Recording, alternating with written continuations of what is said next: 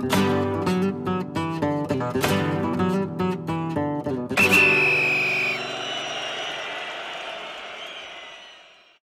さんこんばんは、ペリオディスタ小沢です。えー、昨晩、えー、とうとうカタールワールドカップの抽選会組み合わせが決まりまして、日本がなんと、えー、スペインと、えー、ドイツとの対戦が決まりましたので、早速ちょっとドイツの情報をこの人に聞きたいなと思いまして、えー、いきなり出てもらうことになりました、えー、木崎真也さんです。木崎さん、本日もよろしくお願いします。はい、よろしくお願いします。えー、まずは、ちょっとまあ日本で言うとね、こうスペイン、ドイツなので、まあ、死の組っていう話ありますが、まあ、スペインなんかでも、まあ、日本と、あとはまあコスタリカ、えー、あるいはニュージーとのね、こうまあ、プレーオフの勝ち上がりなので、まあ、基本的には結構比較的楽な組み合わせになったっていうスペイン国内なんかでは話になったんですが、ドイツ国内での反応はどうでしょうか？はいまあ、前回ドイツはロシアワーカップでずっこけているので、そういう反省もあるとは思うんですが、例えば南ドイツ新聞が書いていたのは、あの第一印象よりは複雑な相手になるんじゃないかと、うん、日本は。日本は結構厄介な相手だよっていうのは、まあ、コンプレックスっていう表現を、ちょっと複雑な相手だみたいな感じで直訳すると書いてあったんですけども、うん、なので、あの、第一印象はちょっと簡単そうだけど、でも、うん、あの日本は油断しちゃいけないよねっていう論調ですね。で、フリックのコメントとかも、やっぱりブンデスリーガでやあのたくさん選手がやってるので、うん、あのまあ、自国の彼らのリーグなので、やっぱり評価していて、うん、あの非常に質は高いと。うん、なので、侮ってはいけないっていう論調でしたね。で、まあ、実は日本とその親善試合を組む予定だったらしいんですが、それもこれでキャンセルになったということをフリックは明かしてましたね。木崎さん個人としては、この、まあ、グループ E、どういう印象ですか？いや、もう一番入りたくないところに入ってしまったなっていう感じで、やっぱワールドカップで勝ち上がってなんぼだと思うんですよ。うん、その世界的に見て、やっぱグループステージでどんないい試合しても覚えられてないというか、うん、だから勝ち上がるっていう意味では非常に一番タフなところに入ってしまいましたよね。うん。まあそもそもその原因はポット2にドイツなどが入ってるっていうところが 普通であればポット1なのにっていうところですよね。そうですね。まあドイツがレーブの終末期がかなり調子が悪くて、うん、まあ北マケドニアに負けたりとか、うん、まあ、かなりそのワールドカップでもグループステージ敗退で、で、ユーロでもあの早期敗退、決勝トーナメント1回戦で敗退だったので、うん、まあ、その辺がちょっと響いてますよね。うん、まあ、そこを踏まえて早速、今のドイツ代表、まあ、フリック監督のドイツ代表の話を聞きたいんですが、まあ、15年のレーブ監督の、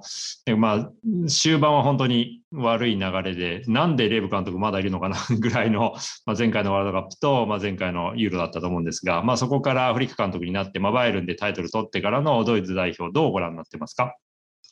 やっぱりその手堅さがあるなと、そのいいサッカーをしようとしてるんですけども、まあ、2014年ワールドカップの時の優勝した時のコーチですよね、フリックさんは。で、その時にあのレーブ監督にそのセットプレーの練習を市場にしようって提案して、それで聞き入れてもらって、そのセットプレーがかなり優勝に貢献したということがありましたけども、勝つために何をしなきゃいけないかっていうことを、その、なんていうの、理想だけじゃなくて現実も見れるというか、で選手たちにも非常にあの電話をかけまくってコミュニケーションを取ってあの距離感を縮めてやっているので、うん、ムードもいいですし、うん、ま、今まで1回も負けてないんですね就任してから。なるほど。で、まあ、この前のオランダ戦で引き分けてしまいましたけども、うん、あの非常にそのチームのあの雰囲気がいいっていうのはいろんなところで報道されてますね。うんうんうんまあ、結果的にワールドカップ予選も、まあね、ホームで北マケドニアに敗れるみたいな、えー、ショッキングな出来事はあるにせよ、まあ、9勝 1, 1敗で、まあ、見事に1位でしっかりとストレートにしたっていうところで言うと、まあ、国内で、まあレ、あのレブ監督からフリック監督に変わってから、かなりじゃあ、その代表に対してのこう関心とかある見方もポジティブになってますか？もうガラッと変わりましたね。でまず何を改革したかっていうと、とにかくインテンシティを高めようと。うん、ちょっとレーブ監督時代に最後、インテンシティが落ちてたってこともあったと思うんで、そのとにかく激しくやろうっていうことで、あの、まあ、いわゆるプレッシングとゲーゲンプレッシングの精度が、強度が上がったと言われてますね。で、それは選手たちも言っていて、うん、非常にあのプレッシングを、まあ、クラブとやってるのと同じぐらいかけられるっていうふうに、例えばリューリガーとか言ってたりして、うん、そのクラブと同じぐらいの完成度のプレッシングをできるっていうのがまあ強みになってますね。で、先ほど言ったように、うん、あの、非常にコミュニケーションを取る監督なので、うん、例えば選ばれなかった選手にも電話するんですよ。例えばアーセナのレノがゴールキーパーで落選するとしたら、ちゃんとその誰々代わりにうん。トラップを選ぶから、今はちょっと競争で君は序列が下がったから、あの落とすっていうのをちゃんと落ちた人にも全員に、こあの対象者になるような人全員には電話していて、うんそういうのが非常に選手たちから好評みたいですね。うんうんうんうんまあそういう意味ではかなりこう、まあ、メンバーも固定化せずに若手なんかもどんどん使いながら結構競争をやっぱり煽りながらうまくチームをこう、まあ、クラブチームのように今作ってるっていうやっぱり印象なんですか？そうですね。そのバイエルンのナーゲルスマンが言ってたんですけども、うんその非常に選手選考に勇気があると。なるほど。無名ほ、ほぼ無名だった選手をバンバン選んでるんですね。うん。左サイドバックのラウムとか、うん。そういうふうにその若手を起用してるんで、まあ、循環も進んでますね。で、うん。数年間選ば選ばれてなかった選手が急に選ばれたりとか、うん。まあ、その分競争が上がって、その誰がじゃあ選ばれるかってとこも、あの新たな関心事になってるとは思うんですけど、ではちょっと僕も今回この、ね、話聞くにあたって3月の、まあ、親善試合ですけれどもイスラエルとオランダの2試合はチェックして2試合のスタメン図を出しますので少々お待ちください。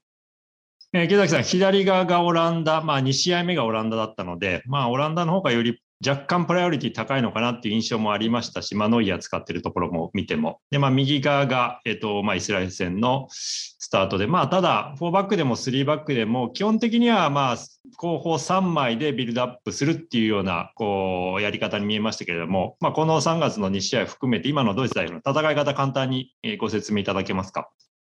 そうですね、そのまずシステムなんですけども、まあ、フリックがもうどういうシステムでいくかって選手たちに説明しているシステムがありまして、それはどういうシステムかっていうと、うん守備の時は4バックだと。はい。で攻撃の時はサイドバックの1人が上がって、3バックになってビルドアップすると。うん。で、この右側に、あ、じゃあ左側で言うとラウムが上がって、はい。で、ケーラーっていうのはセンターバックもできるパリ・サンジェルマンの選手ですけども、非常にマルチな選手なので、ケーラーが後ろに残って3になると。うん。それによってザネが、まあ、バイエルンで今やってるみたいにちょっとインサイドに入って、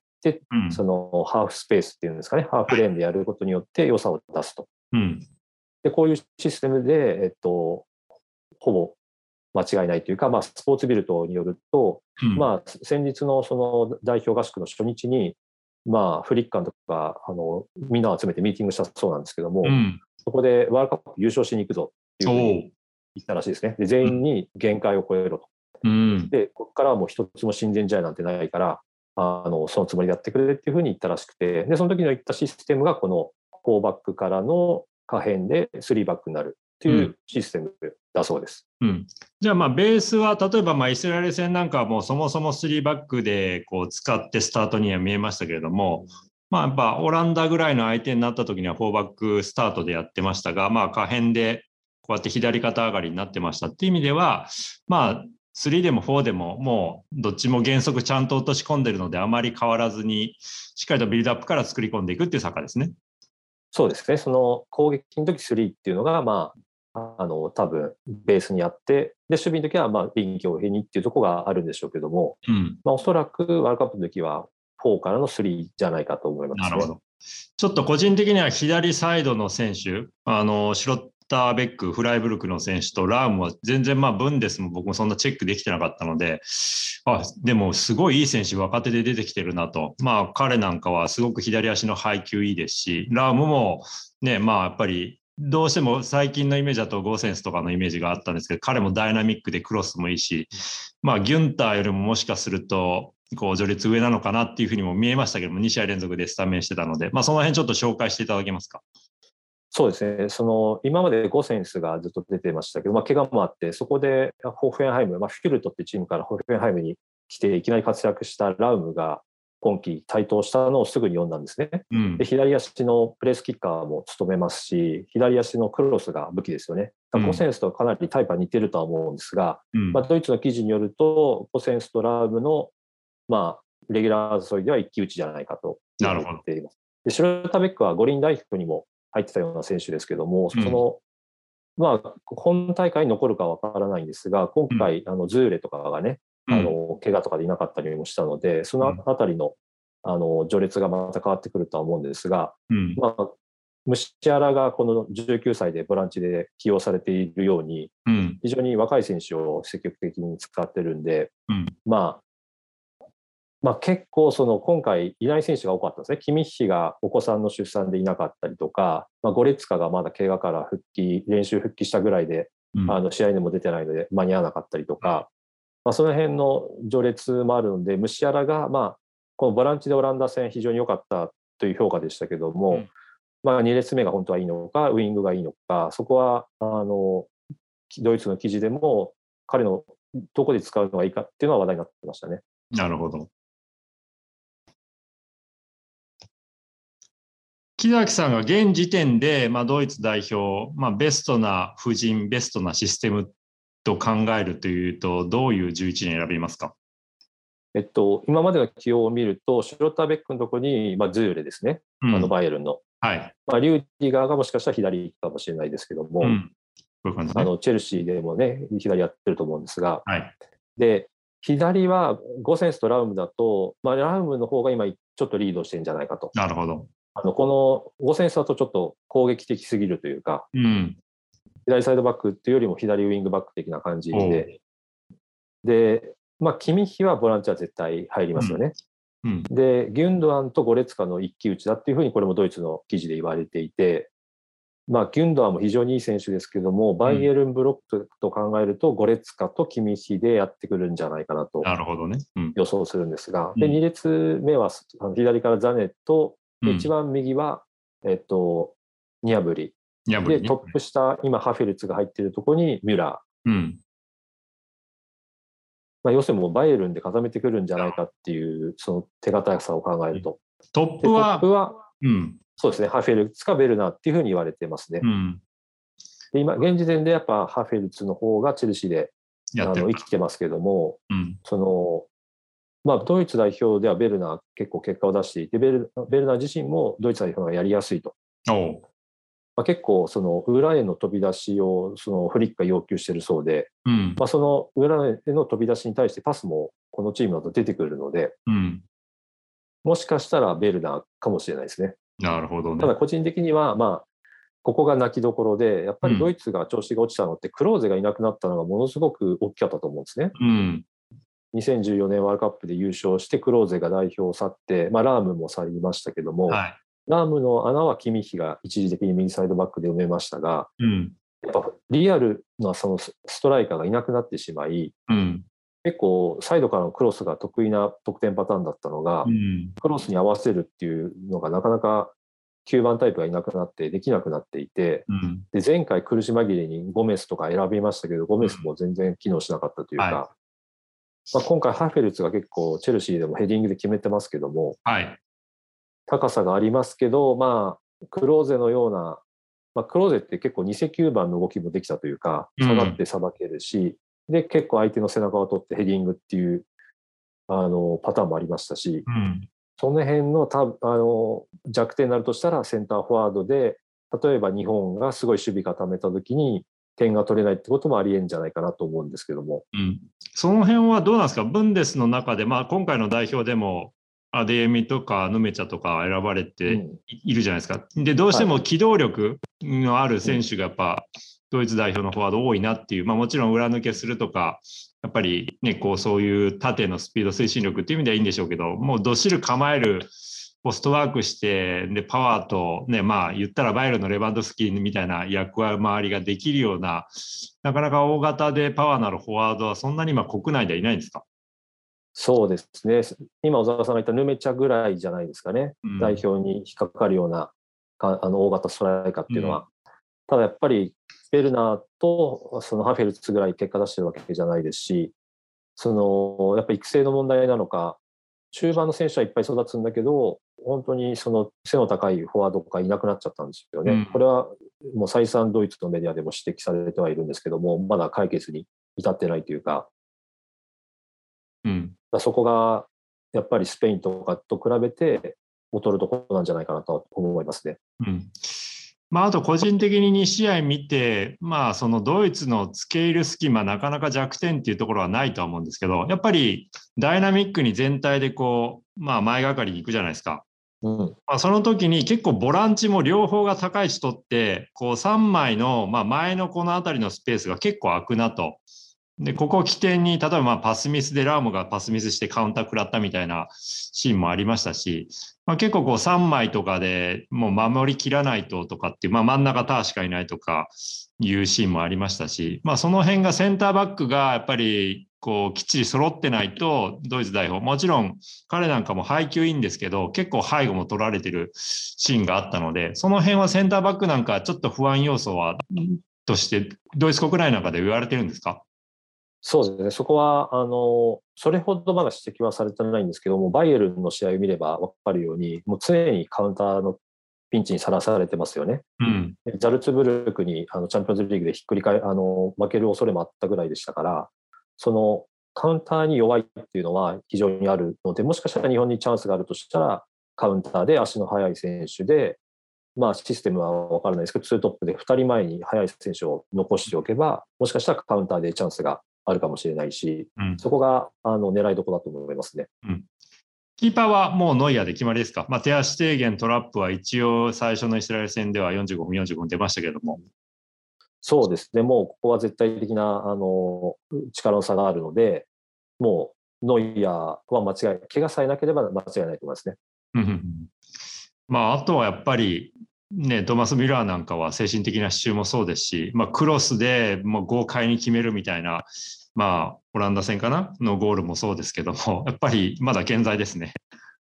そうですね、まだまだその年齢的な衰えを感じさせないですし、やっぱり進出鬼没でね、あのまあ、相手の監督も、そのやっぱどの監督にとってもミュラーっていうのは怖いっていうふうに言ってましたけども、ファンハールが。今回の大会でも、まあ、もしかしたらその試合によってはハイペ率が2番、2列目に入る可能性もあるでしょうけども、うん、まあ、結構鍵になるのはもう間違いないですね。で、フリックとの信頼関係もありますから。うんさん、まあ、日本戦、どうしても我々ね、こう、どう、まあ、マッチアップして、ね、相手の長所、ウィークどこだみたいな話しがちなんですけども、ドイツ国内では、まあ、今回、そのドイツ代表、こう今までのように優勝候補筆頭みたいな話になるのか、それともまあスペインなんかで言うと、もういやいやいや、もうスペイン代表は今、優勝候補筆頭なんか言えるわけないでしょと、やっぱりフランスとブラジルが抜けてるから、まあ第3、3番手ぐらいでこうベスト8から狙っていって、準決勝行ったらいいとこじゃないみたいな話になってるんですけど、ドイツ国内でどんな話されてますか、まあ、ビルトの見出しは、この組み合わせが出て、うん、あの準々決勝でブラジルと当たるかっていう見出しだったんですね。うん、要するに、まあ、もうグループステージは突破するのを見込んでいて、うん、優勝するかとこは逆算するどこで強い相手か相手と当たるかっていうところで準々決勝でブラジルじゃないかっていう記事で、うん、やっぱまあ優勝候補とは多分前回の成績も悪かったので思ってないとは思うんですけども、はい、優勝っていうところを目指す上で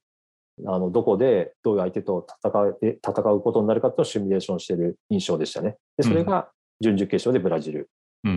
でした。うん、うん木崎さんから見て、今の現時点でのアジア最終予選で培ってきた森保ジャパンの日本が、まあ、ドイツと、まあ、先ほど木崎さんが予想したようなこう人選、まね、システムとがっぷり四つでマッチアップしたときには、どんな展開になると予想されますか？まず失点の可能性高いなと思うのはセットプレーなんですね。うん、でまあ、かなり有名な話になりましたけど、ドイツがあのそのフリックになってからセットプレーコーチを雇雇って、まあ、デンマーク人とドイツ人のハーフの人なんですけども、うん、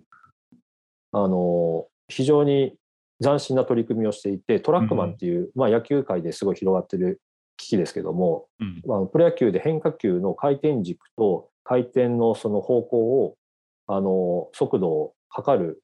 機械があるんですねトラックマンっていう、はい、まあ、これぐらいのちっちゃい機械なんですけど、それをブルペンのまあ、キャッチャーの前にちょっと置いて投げると回転すると回転値が分かるからどんな変化球でどういうふうなあの曲がり方をしてるかっていうのが分かるんですよ。でそれをあのフリーキックとかのキッカーに今使っていてで蹴り方をアドバイスしているそうなんですね。うん、セットプレーコーチっていうとあの動きのパターンとか連携を教えるイメージですけどもそれだけじゃなくて蹴り方まで教えてるから、あのザネとかのフリーキックの今確率が上がっていてバイエルンで決めたりとか、あとすごい鋭いボールが入ってくるんですね。でさらに連携にもこだわってるから今、うん、結構ドイツがあのフリックになってからセットプレーで、まあ、先日のそのイスラエル戦でも2点セットプレーだったじゃないですか。うん、であれももう予定した通りの動きだったっていうふうにコメントしていて、うん、で背もただでさえ高いのに、そういう動きをして、さらにキックまでいいから、うん。結構日本はセットプレーがまず要注意だなっていうのが思いますね。うん。うん。で、これはまあどう戦うかはいろんな意見があると思うんですけども、うん。結構日本らしい戦い方で、まあ、がっぷり四つでいいくっていう考えもあるでしょうし、もう5バックにしてガチガチに守ってカウンターっていうのもあると思うんですが、まあ、横内コーチが率いた、あの、U23 かなんかの日本代表の試合でブラジルに勝ったことがあるんですよね。うんブラジルであって。あの試合を見て思ったのは、すごい5バック気味で引いて、うんまあ、守って守って田中碧のあの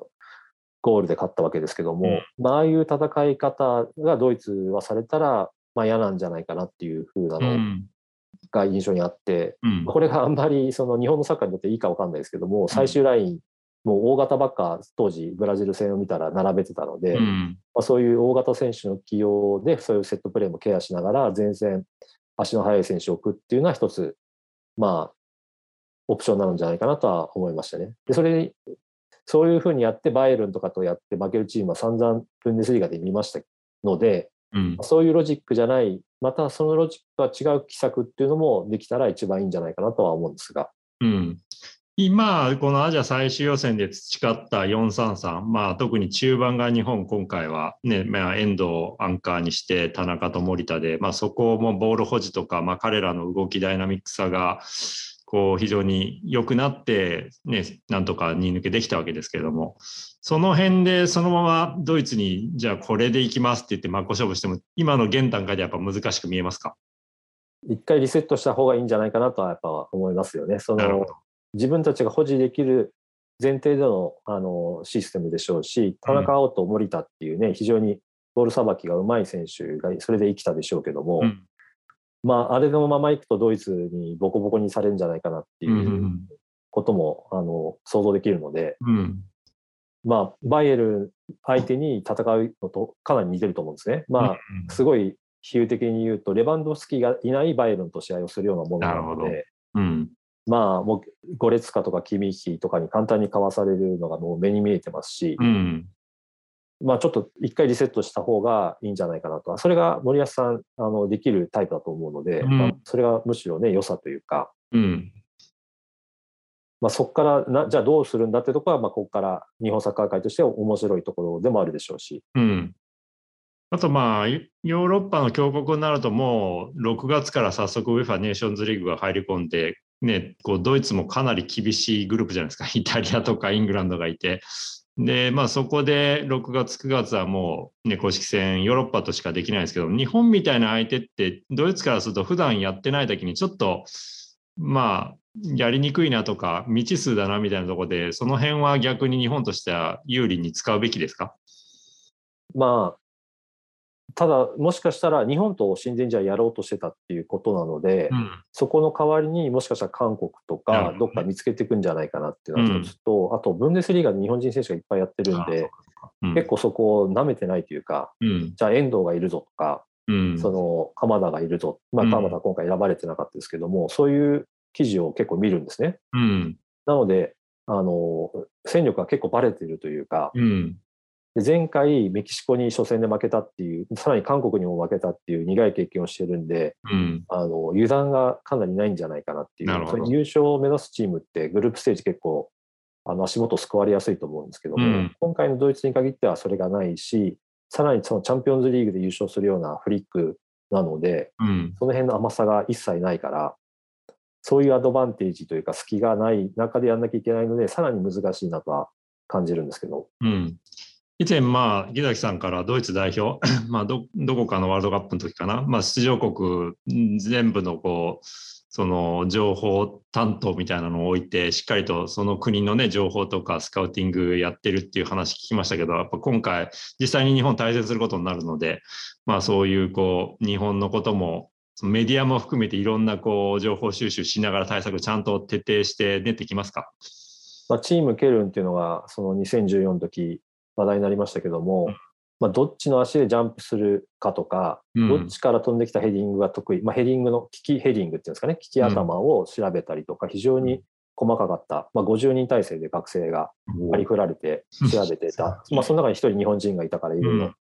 あの浜野さんって人がいたんで教えてもらいましたけども、でチームケルはいまだにあるそうでで、今でも日本人がいるんですよね。うん、ただ、まあ、その2014ほど徹底してやってるかっていうとか、あのまあ、ちょっとなあの慣れてきちゃったところもね、あるとは思うんですが、うん、まあ、それでもその体制が持続してるし、まあ、2014優勝したコーチだったフリックですから、うん、まあ、日本のことは、特に初戦は大事に分析してくるんじゃないですかね。うんうんうん、まあね、難しい相手になることは間違いないですけれども、まあ、これからドイツ代表のメンバーでいうと、まあ、今、若手なんかをね、こううまくフリック監督を吸い上げていきなり試してってやってますけども、基本もベースは決まっていて、そんなにこう6月以降の、まあ、ネーションズリーグでの大抜擢とかなさそうですか？そうですね、結構その下の世代もそれほど育ってないので、うん、ここからは絞る作業にあのなっていくんじゃないですか、まあ、生き残りというか、結構あの新しい選手が呼ばれて、で、うん、古い選手も呼ばれてきたんで、うん、結構サバイバルになってくるから、新顔っていうのは入っても1人ぐらいじゃないかと、次のシーズンで、よほどなんか誰かブレイクしないとっていうふうに見てますけども。うんうんうん、まあそういう意味では、まあね、こう難しい相手になりそうですけど、まあ楽しみに、日本の初戦となりますので楽しみに見たいと思います。